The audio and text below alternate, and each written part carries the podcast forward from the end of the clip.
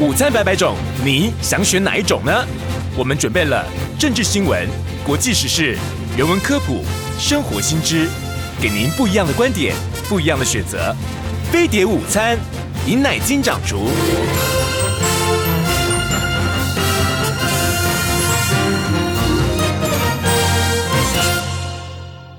警告！十秒钟后即将登陆地球，快拿起手机下载全新飞碟 APP，接收地球大小事。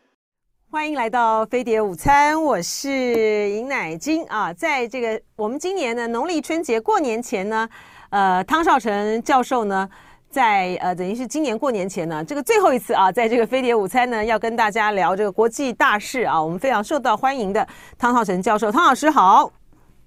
呃，乃金各位听众朋友，大家好。是老师今天呢，要从日本开始谈起，因为我们看到日本呢。呃，最近在这个二加二会谈，还有拜登跟这个岸田的这个会晤里面，对于他在亚太地区的角色啊，日本方面呢，现在采取了一个呃更积极，有人说是鹰派的一个态度，您怎么看？对，现在日本的状况啊，我们先看他的表象，嗯，然后呢，再来看他。本质啊，因为这个东西，我觉得我们必须要关注一下，因为日本现在它的重要性对我们来两岸来讲是提高了啊。嗯，它表象是什么呢？就是它最近的，因为它今年呢是这个 G7 的轮值主席国，嗯，所以呢，他就在前个礼拜啊，他就把这个 G7 的国家全部跑了一趟，嗯，啊。那因为德国，德国才刚见了面嘛，或者说才才刚刚那个，所以他没有去德国。除了四个以外，他全跑了啊。那最后一站是美国啊。那欧洲那些国家当然没有那么重要了，主要还是美国了啊。那他这一次讲的话是什么意思呢？就说啊，他说了，他说这个俄乌战争啊，标志着冷战后的这个世界秩序啊，是彻底终结了啊。就等于说，这个俄乌战争启动了一个新的。一个时代，啊，那这个国际社会呢，正在处于这个转捩点当中，嗯，啊，说这个西方国家当然了，他还是说他要维持自由民主啦什么的这些他们的这个所谓的国际秩序。啊，那可是这些东西呢，就是这些他们正在做的事情呢，已经处于一个严重的危险之中，嗯，啊，那所以说俄罗斯呢，如果说西方国家不对他的这些侵略行为有所制约的话，那战事啊，就是这个战争啊，嗯，可能就转到其他的地方，嗯，会蔓延，嗯，会蔓延，蔓延。那这样子的话，那可能亚洲就是首当其冲，嗯嗯。他的意思，当然这个亚洲当然不可能是俄罗斯嘛，那当然就是中国嘛，没错，对不对？哎，那所以说他用这种方式呢，来影射一下呢，所谓的这个今日乌克兰，明日亚洲，嗯嗯，就这个论调嘛。这个我想说，这个大家以前可能都听过了，对不对？以前我们讲说什么今日乌克兰，明天明日台湾，可是他的意思就是说今日乌克兰就明日亚洲了，因为他他受到这个中国大陆的这种 这种感受啊，跟我们也比较不一样，嗯，哎，对，不一样，啊。那那这样的话呢，他认为怎么样呢？当然，他这个是在跟拜登讲啊。那就是说，西方国家，美国、日本、欧洲啊，美日欧就必须要共同携手对付中国。嗯啊，因为中国呢，他说是整个西方世界的主要挑战，尤其他提到了，他说这个中方啊，对这个国际秩序啊，有另外一套的看法。嗯。啊，这个是盟国呢，就是这这个是西方国家永远不可以接受的，不能接受的，并拒绝啊这个单方面来改变这个现状。这话什么意思啊？嗯，啊，这话的意思呢，就是说，呃，因为习近平啊，他在二零一五年啊，我们在节目上曾经讲过，他就提出了一个叫做人类共同价值。嗯。你有没有印象？有有，老师有讲，老师有很彻底的分析过，就是，呃，人类命运共同体啦。对，那是命运共同体。嗯、可是梦命运共同体的核心是什么呢？就是人类共同价值。嗯嗯嗯。这个价值的意思是什么？这个价值不再是自由民主哦。等一下。对。你这话对一半。好。这个话的意思是什么呢？他说啊，非西方国家，嗯啊，我们也要自由，也要民主，也要平等，也要开放，什么什么我们都要。嗯，可是呢，这些内涵呢、啊，什么叫做自由？什么叫做民主？各自决定。嗯嗯嗯。你刚刚讲的那个是说，我们从西方的角度来看中国，嗯，对不对？那他当然不民主啊，他怎么可能民主呢？嗯，对不对？可是他说，哎，我们也要民主。可是我们这个民主啊，跟西方的民主是不一样的。嗯，哦，你民主怎么定义呢？你们各自定义。你甲国，你按你说这个是民主，这就是民主；乙国说这个是民主，那这个就是民主。嗯，那我中国说啊，这个是民主，这个就是民主。嗯，你懂意思吗？对。那这个意思就是什么呢？这个意思就是说，你搞你的，我搞我的；你打你的，我打我的。意思就是说，我要搞另外一套。嗯嗯。搞另外一套，而这个呢，美国有一些重要的学者啊，那曾经我想你一定听过的这个 Mearsheimer 啊，Mearsheimer 他就讲了，我觉得他讲的跟这个我刚刚所说的啊是有一些雷同，只是说他的角度不一样。嗯，他说呢，他说了哈，他说这个西方的价值啊，当然了，我们要看这个从二战以后，或者说更早。更早的什么时候呢？更早就是从文艺复兴那个时候开始，嗯，那慢慢慢就有什么自由啦、民主啦、开放啦、平等啦，什么是不是这些东西都出来了，对不对？嗯，那，一直到二战之后，由美国所领导的这个西方世界都支持这一套的这个所谓的意识形态，啊，或者说是呃这价值模式，对不对？好，那可是呢？这一套东西啊，就是因为中国的崛起，这个他他的意思是什么呢？是说要从大概从两千零一年这个九幺幺以后啊，嗯嗯，况就有一些改变了。这改变的意思是什么呢？改变的意思就是说，因为你美国的西方价值，或者说是美国所主导的，跟欧洲美欧所主导的这些西方的价值啊。现在已经受到挑战，嗯，也就是这些所谓的非西方国家，啊，因为我们看这个全世界大概两百多个国家吧，嗯，两百出头了啊，在联合国里面大概也只有一百九十几个国家。他说这些 这些所谓的非西方国家，因为他们的这种背景以及他们的这种生活方式。跟西方国家还是有一个很大的距离，尤其是在过去百年来受到西方国家的欺凌压榨，啊，那所以说呢，这些国家呢，他们的这个整个的思想等等这些价值都跟西方国家不一样。嗯，那你西方国家如果说你要把这一套你自己的意识形态你要强加于这些非西方国家，以前他是没有选择啊，嗯，以前就听话就好了。你听话，我就给你支援啊，就是以前是这个情况，可是现在不一样了。他说，因为现在是因为有中国崛起了，就使得这些非西方国家呢，他们有另外的选择。嗯嗯嗯，啊，这个很重要的。对，这个他他已经承认这一点了。他说这个有我这个使得非西方国家呢有一个另外的选择。那有个另外的选择的话，那这个就代表什么呢？就代表说美国跟西方国家呢。就不应该继续的把他们自己的这种所谓的意识形态强加于其他国家。嗯，他是他暗示到了这一点，我觉得这个是非常开明的。对，可是西方国家现在还没有做到这一点。那就是美国就开始紧张啦，他就觉得你要输出你的 你的这个思想啊，你的想法。嗯，对，所以说呢，美国在去年的。去年的这个十月，他们提出来了一个这个叫做呃美国最新版的这个国家安全战略报告。嗯啊，去年十月十三号啊，他们提出这个安全战略。这里面他就提出一个什么问题呢？他就提出来了，他说啊，我们这些国际秩序啊，当然是西方国家制定的，对不对？这个没问题。嗯。现在呢，俄罗斯跟中国呢？他们两个国家呢，对于这种国际秩序啊，他们有不同的看法。嗯，而这个两个不同的看法在哪里呢？在于说，俄罗斯啊，它是犯规，啊，那中国呢是颠覆，嗯嗯，俄罗斯他明知故犯，他说打打乌克兰，嗯啊，你这个违反啊这个国际国际的这个惯例、国际的准则，啊，你用战争的方式解决争端，啊，不符合联合国的这个和平的要求，啊等等，那只是说你是犯规，嗯嗯嗯嗯嗯，对吧？嗯。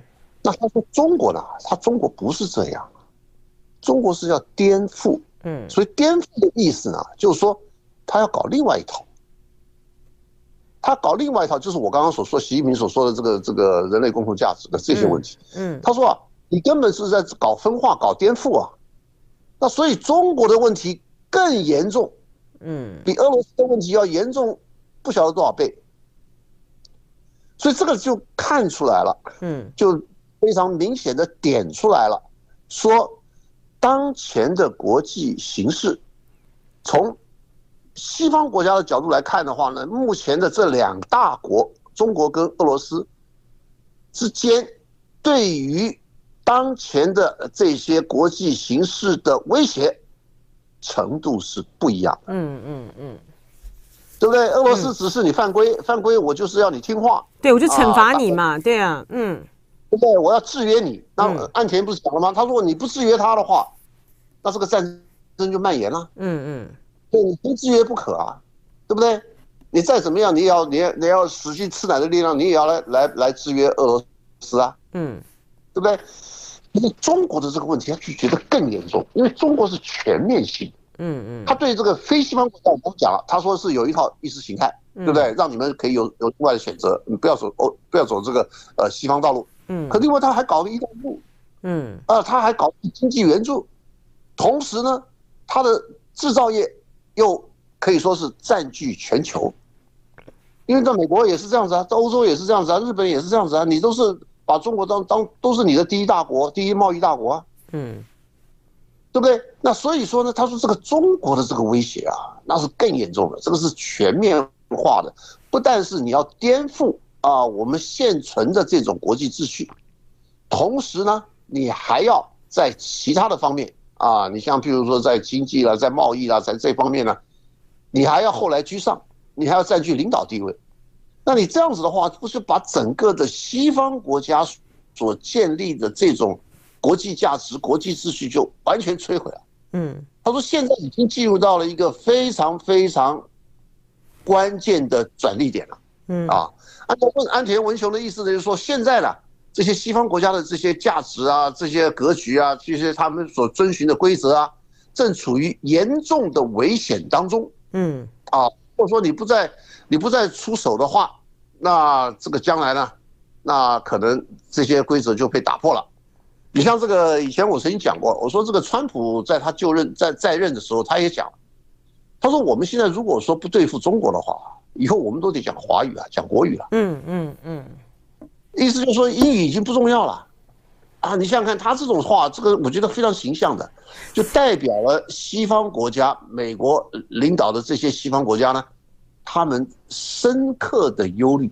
对，而且他这种焦虑感，像那个呃，川普这样子的，就是很很戏剧性的这样子讲的时候，你感觉整个这个美国。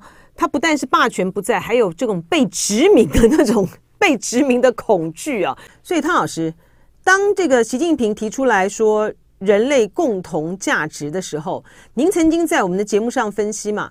呃，西方国家，特别是以美国为首，他是真实的感到这种焦虑。你觉得这种焦虑是真的是觉得很觉得大陆在输出它的不同的意识形态和这个治治理模式？他对于哎，其实世界上呢，非西方国家的阵营，如果算国家的这个数量来讲的话，其实是大于西方的。当然了，对，所以他就感，你说他的恐惧是真实的，是不是？他的焦虑真的，而且不但是真实的，而且是绝对的。嗯嗯，我再不出手，再不遏制中国的发展的话，嗯，不像川普讲的嘛，以后我们都讲华语了嘛。对，就变成是说东升西降，就变成是事实了。当然事实了，他们现在已经认定了，而且你要从，你要看他最近发表的几个，像譬如说日本的，还有美国的这些所谓的战略安全报告。嗯嗯嗯。你看看这里面怎么写的，怎么写中国的啊？都是大概就是我刚刚所说的这些内容嘛。嗯嗯，就是像我刚刚讲说，这个是因为岸田跑去见拜登所讲的这些话。嗯，他讲的这个话完全跟美国的角度是一致的。嗯，雷，完全相同的。嗯，所以说拜登呢，他说我们将全尽全力来支持日本。支持日本什么东西呢？就说日本现在啊，他也很，他也有一些改变。怎么改变呢？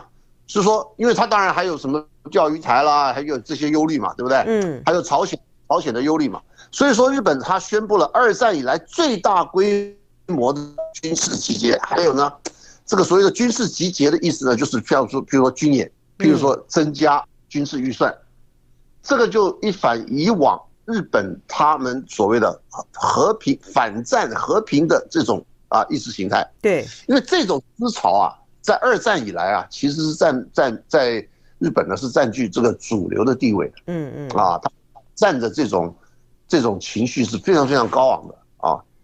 那可是这样子，现在一来呢，就是有一些改变了。你比如说像二零二三，就是今年的这个预算。啊，嗯，他们的国防预算一下子增加百分之二十，到达了五百五十亿的美元，这个是空前的，在日本来讲是空前的，嗯，啊，那这样的话，他还买了很多的日本啊，这个美国的什么战斧巡弋导弹啊，什么什么等等等等这些东西，啊，而且呢，他的这个策略啊，因为因为日本他现在一直都是有宪法第九条的限制，限制什么呢？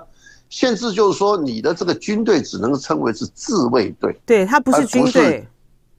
不是国防军，嗯嗯嗯嗯嗯嗯，差不多大了。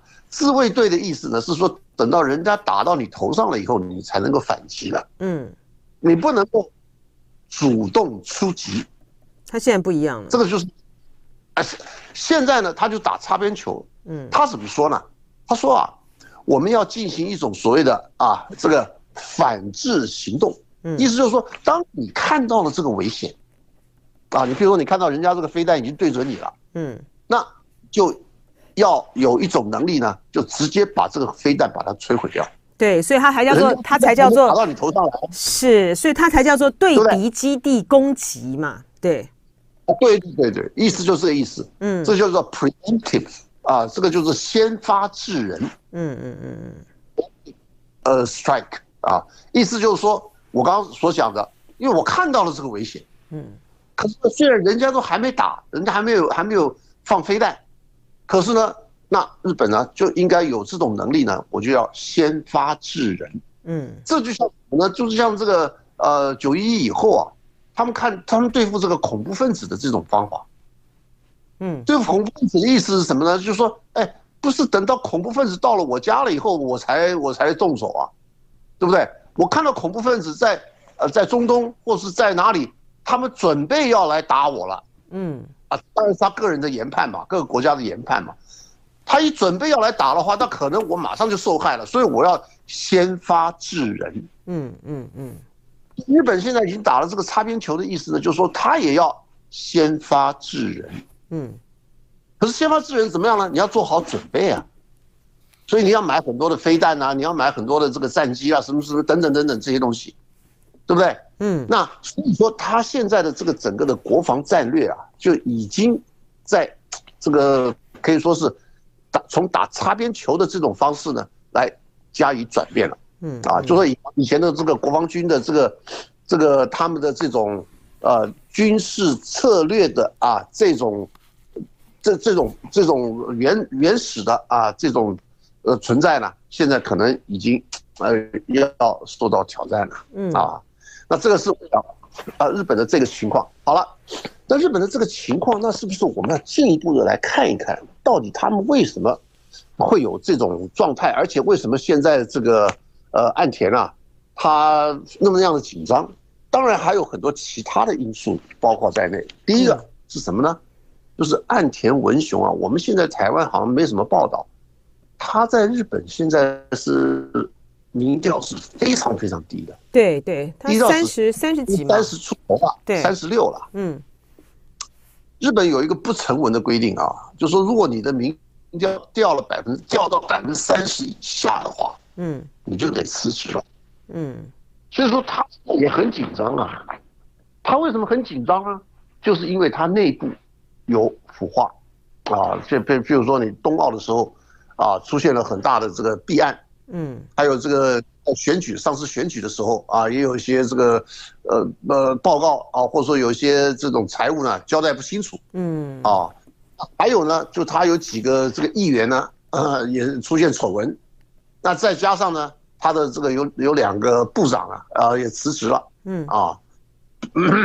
这里面牵扯什么呢？牵扯这个金权问题、腐化的问题，就使得他的这个岸田的在日本的这个地位啊，大概要用岌岌可危来形容。嗯，所以说他在外交上呢，他就加码出击，意思就是说他要外销转内销，要希望借由在日本在国际上的这种地位，尤其呢。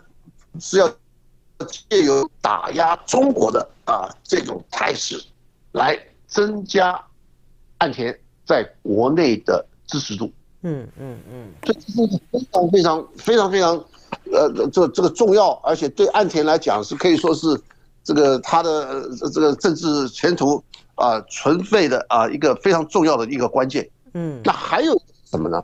还有一个呢是说，现在日本啊。他们的这个内部的这个发展啊，好像也碰到了一些问题。就是说，他因为他要跟中国啊有所切割，嗯啊，那这样子它有些什么状况呢？它的这个 GDP 啊，现在一直都呃不但没有增长，反而可能以后慢慢慢慢被其他国家所超越。嗯，啊，因为现在日本是排名第三嘛，德国排名第四嘛，那可能日本跟德国呢可能要对调一下。嗯嗯嗯，所以说。这个整体的这个发展呢，有很大的啊，碰到也碰到很大的瓶颈。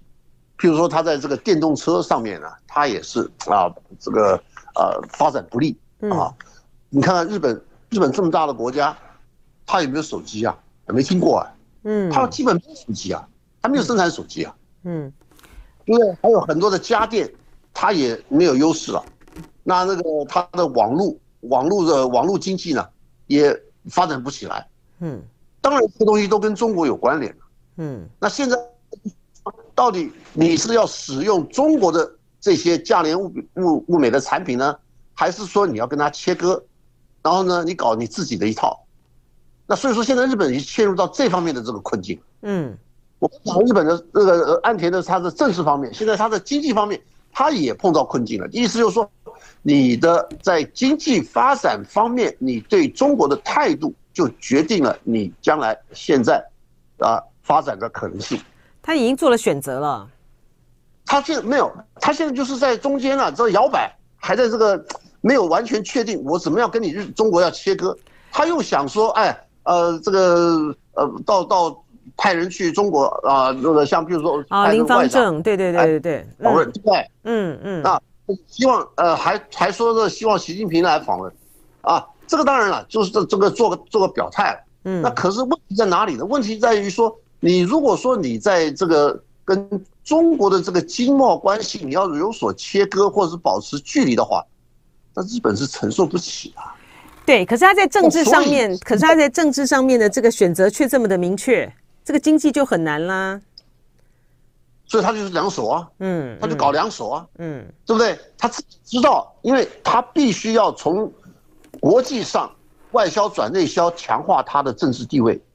可是呢，你这个又跟你跟中国之间的这个经贸关系呢，又产生矛盾。像这种现象啊，我是觉得说这个是已经是存在多年了，很多的国家都是都是这样。你像譬如说欧洲国家，你像德国、像法国、像英国，那都是这样。嗯嗯嗯。中国市场我是不能丢的啊！你要受到损伤的话呢，我这边就承受不起了。可是呢，在意识形态上，你又必须遵循美国，嗯，那所以他们现在的这个国家内部啊，包括德国、法国在内啊，都受到了这种严重的冲击。也就是说，现在陷入到了一个非常严重的困局当中。嗯，一方面我要跟中国做生意，另外一方面呢，我又讨厌他这个这个意识形态。好了，那这样就大家就等于说是要走一步算一步了。你看你要到底你要怎么办？就这些国家呢？都是陷陷入到这种困境，嗯，而没有办法找出一个两全其美的方法。那日本呢？那因为你跟中国又那么近，那所以说呢，他们只能怎么办呢？那当然了，那你说你在这个强的这一方面，那你要拉帮结派啊，打中国牌，打台湾牌啊，然后追随美国啊等等，你要用这种策略来增加你这个啊内部的你的这个政治筹码。那另外一方面呢，你还得向中国低头啊，嗯，你还得要保持你的这个经贸的利益啊。那这样子的话，那当然，那中方那他那他就讲了，那你这样干的话，那我我给你的市场的这种利益，我当然要做出限制啊。是啊，而且，嗯，那日本这边就显现出来了。而且这个中日之间又有特殊的这些历史恩怨在。啊，对啊，那你那更不要讲了，什么钓鱼台这个这个什么教科书，嗯，什么慰安妇这些，那这些东西是传统的问题了嘛，嗯，对不对？嗯嗯。那现在就我们看这最新最新的这个状态，就说他已经陷入到了这种困境。好了，那如果说你要这样继续拖下去的话，那日本的这个 GDP 呢，我看在可预见的将来，大概就是今年或明年，它就要被超越了，它就是越来越降低了。嗯，它在。他在这个九零年代的时候啊，他的这个 GDP 的在世界上的占比啊，比率啊，百分之十七，可是现在呢，只降了百分之五啊。嗯。那那你说这个东西对日本有没有冲击？那当然是冲击太严重了。嗯嗯。那所以在这种情况下，那你现在你的这个岸田你要怎么办？嗯。他只能够说啊，就像我们刚刚所说的，你现在担任了这个 G 七的联联这个轮值主席国，那他要把这个事这个事把它造起来啊。五月份在广岛要开高峰会啊，要把这个搞得风风光光的啊，然后又进入了联合国的这个常任这个安理会啊，非常任理事国等等等等这些东西，他能做的他当然要做。那另外呢，他就是要加强跟台湾的这种所谓的。这个军事的合作，嗯，他也就是要在在美国的 这个所谓的这个呃国防授权法的这个框架底下，嗯，然后呢，看看他能够从中来如何跟台湾这个合作勾结在一起，嗯，啊，因为他现在也也要循美国的模式，他说他们也要派人来了，嗯，你看，因为美国说。对不对？他不是有那个什么见习生、呃、那个什么人员人员计划吗？对，对不对？见习啊，要到台湾来吗？要要进到立法院，要进到进到行政院啊，什么各机关等等等等。嗯，那日本也来了，他也要搞这一套啊。哦，这个实在是很恐怖哎。所以说了，所以说了，那所以说你这样搞，不过我们话讲回来啊，嗯，你像美国这样子搞的话啊，你说对民进党来讲，你票会多吗？哈？老师，对不起，那个呃讯号有点不好。您说对于美对于民进党来讲怎么样？啊？你说啊？你说什么？老师的那刚刚的讯号有点不太好。你说日本这样子做对于民进党来讲怎么样？嗯。你的票会越来越多吗？嗯嗯嗯嗯。我的问题在这儿。嗯。因为前上次的这个地方选举就已经显现出来了嘛。嗯。而且民进党你。调整了嘛？你说你抗中，你不要了嘛？你要安全嘛？嗯，对不对？好了，那怎么安全呢？你安全给我看呢？你的动作嘛。到目前为止，虽然这个习这个这个赖清德才刚上台，嗯，对不对？可是我你到目前为止，你没有任何论述嘛？你就是一个安全安全保台。那废话，你安全保台，你不是跟和平保台蓝营的一样？嗯嗯和平保台啊，和平保台，你不是跟这个蓝营的一样了吗？嗯，对不对？那我看你在和平方面。你能够做出什么动作，提出什么论述？我看不到啊，到目前为止看不到，而且我也不预期，我也我也不会说好像啊非常期待你有什么新的发展，因为现在你在这个现在这个框架里面，你根本没有发展的余地了。嗯，你只能打打打打嘴炮，你只能嘴嘴巴讲讲而已啊，你剩下你什么都做不了。嗯，你要做的话，比如说我不接受九二共识，我搞另外一套。而这一套北京还能接受啊？你两边还可以通个气，你可能吗？我不知道，我觉得是几乎不可能的事儿，对不对？那你要这样搞的话，那就继续继续看嘛。那你这个赖清德，我觉得现在你现这个这个情况，可能比呃国民党前几年还来的更惨，嗯，意思就是说你还有内部情况啊，你还有内部的事儿啊，你还有还有还有这个台南的事儿，还有这个新竹的事儿，这些事儿都是让你这个这个这个焦头烂额啊，而且这些都是国民党的提款机啊，嗯，对不对？这个所以说这个形势颠倒，完全颠倒啊。您蓝营这边其实这个形势应该算是不错的，还算是算是这个对二零二四来讲是还还蛮乐观的。而且我觉得这个，而且日本这个他被美，他就是跟着这个美国走哈。他在之前的时候被呃曾经一度呢日本第一，你看他被美国呢被迫呢，他现在呢失落到现在已经二十年三十年，看起来就是一点就是反弹的机会都没有。你现在你现在在这个政治上面，这几乎是对于呃日本来讲，当你去呃颂扬这个西方的价值，当中国是把中国视为威胁的时候，仿佛是再一次的这个明治维新。那日本要扮演什么样的角色呢？所以您看，这个日本呢，现在他在呃这个抱抱紧美国啊，这已经不是亲美了啊，抱紧美国的过程之中呢，他又想要对这个中国呢，呃，能不能够采取一些比较活路活路的这个往来？看起来这条路走不通啊。那这个日本过去呢，在明治维新之后，他就来这个大东亚共荣圈啊。呃，展开了大规模的对外的对外的这个侵略。那现在日本呢？现在日本想要做什么？当美国的马前卒？你想想看，你刚刚讲那个，你刚刚讲的以往的事儿啊。第一个，他中日本打败中国鸦片战争嘛，对不对？第二个，日本打败俄国，哦，日本的不得了了。嗯，他下一个就打美国了。他打败中国甲午战争了。嗯，甲午战争啊，嗯，没错啊，甲午战争，然后一一一九。一九零五年不是打败俄罗斯吗？对对，哎，俄罗斯那个时候也很强啊。嗯，好了，所以说日本就疯狂了嘛。那疯狂的说我要我要打打美国了嘛，就就一九四一年不就是珍珠港吗？珍珠港对，对不对？他要做这个不不但是这个东亚的霸主，他要做世界霸主啊。嗯，哎，对不对？好了，那不管，那现在的日本啊，他当然了，因为吃两颗原子弹以后，他这个情况就完全改变了嘛。那可是呢，现在就是因为中国的崛起。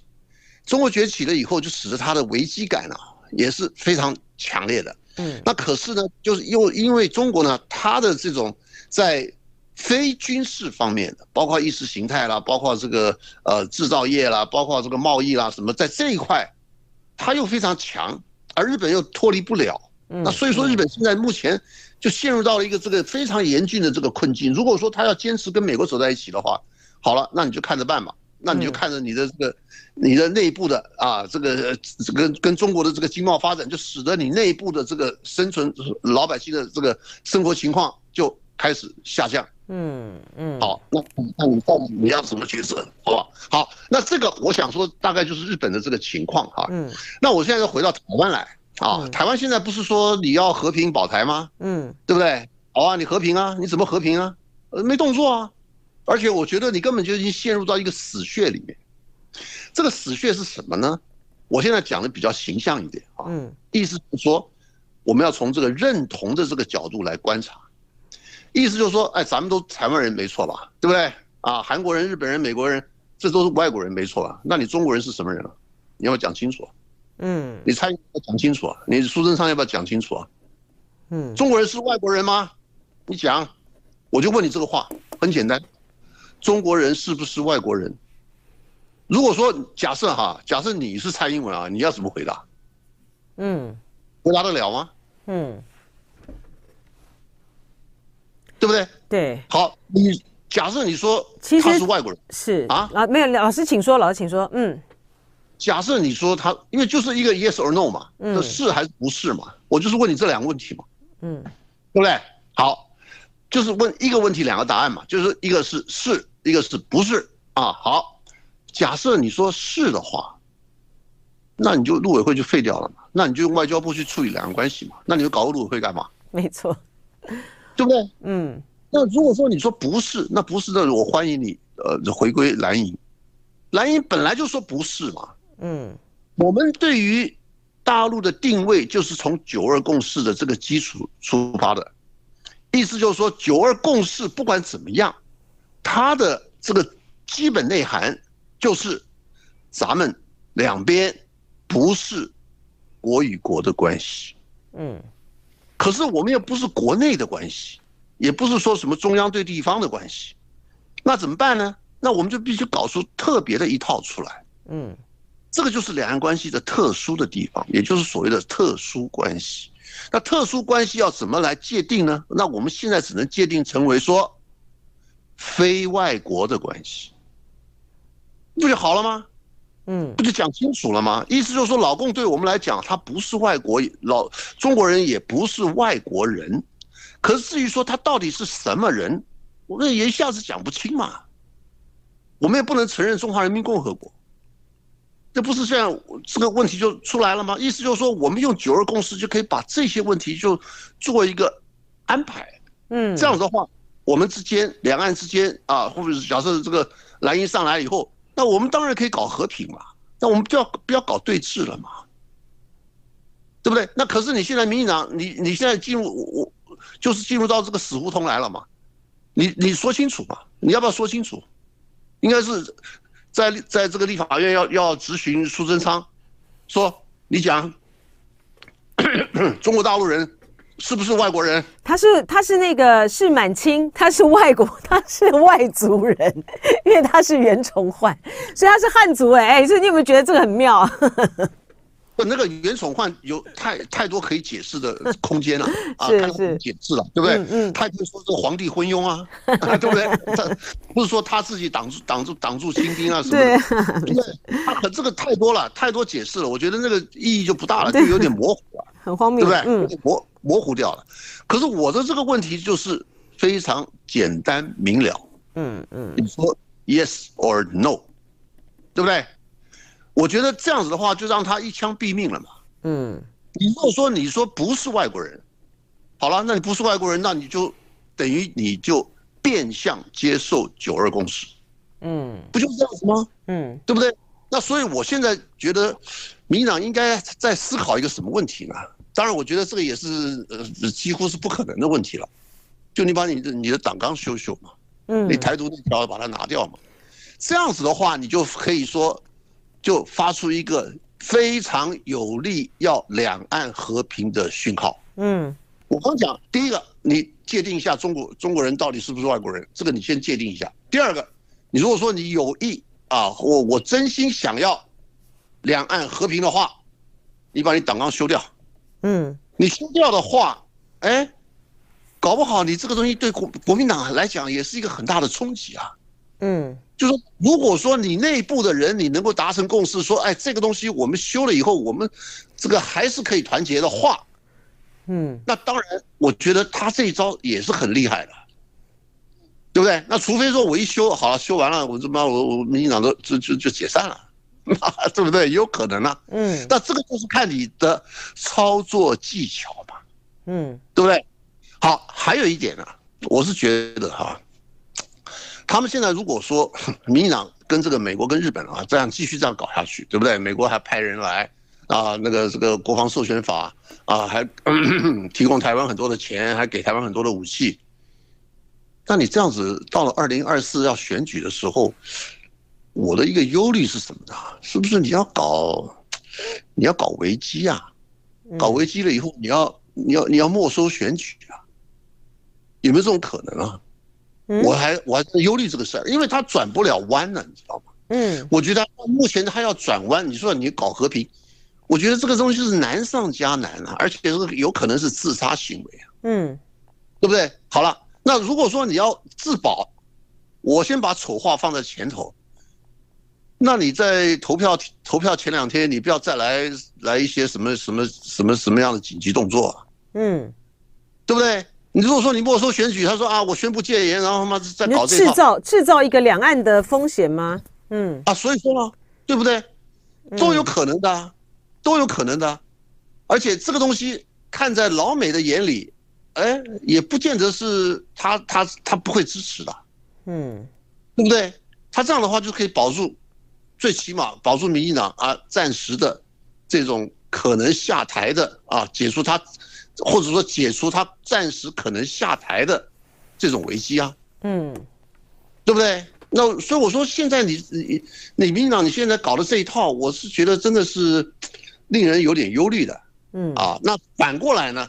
反过来呢？当然就希望北京这边呢，他要沉得住气，嗯，对不对？人家再怎么挑衅，你等到二零二四以后再说吧。嗯，搞不好你这样子，如果说你稳住现在的两岸情况啊，不要有什么很大的这个动作啊，那这样的话，那可能蓝蓝营这边的几率就蛮大的。如果说好，如果说在这个今年底的时候，好，比如说这个呃，美国的众院议长麦肯锡到台湾来，然后呢，大规呃大陆呢，呃，在应对麦肯锡的时候，他绝对那个规模啊、军演啊或什么那个强度，绝对会超过这个佩洛西的。在这样的情形之下的话。就他就有可能在我们呃后年，就二零二四年一呃明年啦，二零二四年一月的时候，在举行总统大选呃和立委选举之前的时候，你觉得搞不好可以给民进党一个一个操作的一个借口，是不是这样？都有可能，对不对？呃、这个我是觉得这样子啊，这个北京，我觉得他是你要看他是上次裴洛西来的时候那时候的反应啊，就是说他没有伤害到台湾老百姓，嗯，对。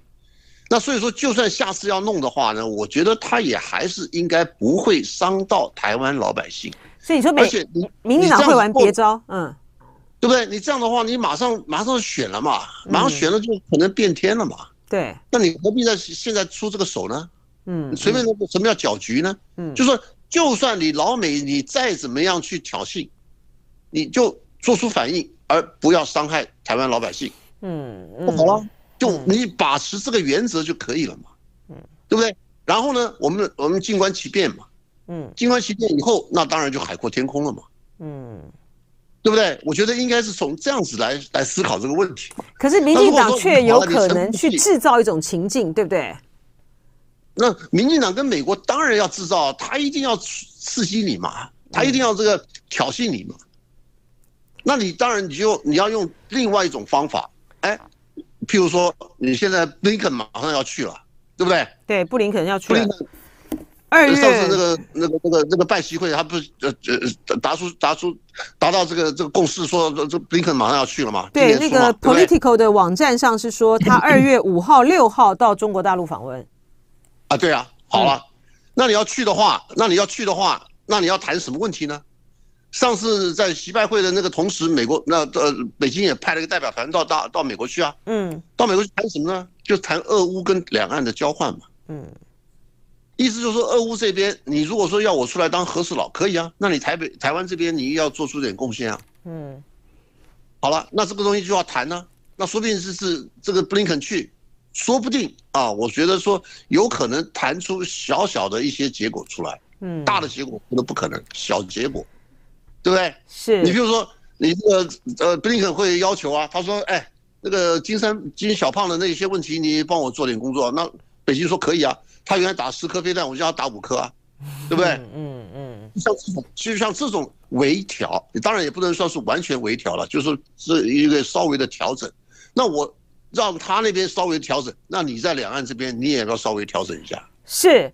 所以这个变数还非常的多啊，然后那个汤教授呢也非常精彩的提醒大家呢，应该要在今年其实是一个政治变数充满的这一年呢，呃，持续的关心这多方的变化。非常谢谢汤绍成老师今天带给我们精彩的分析，先祝老师新年快乐喽！我们年后见，新年快乐，OK，新年快乐，拜拜。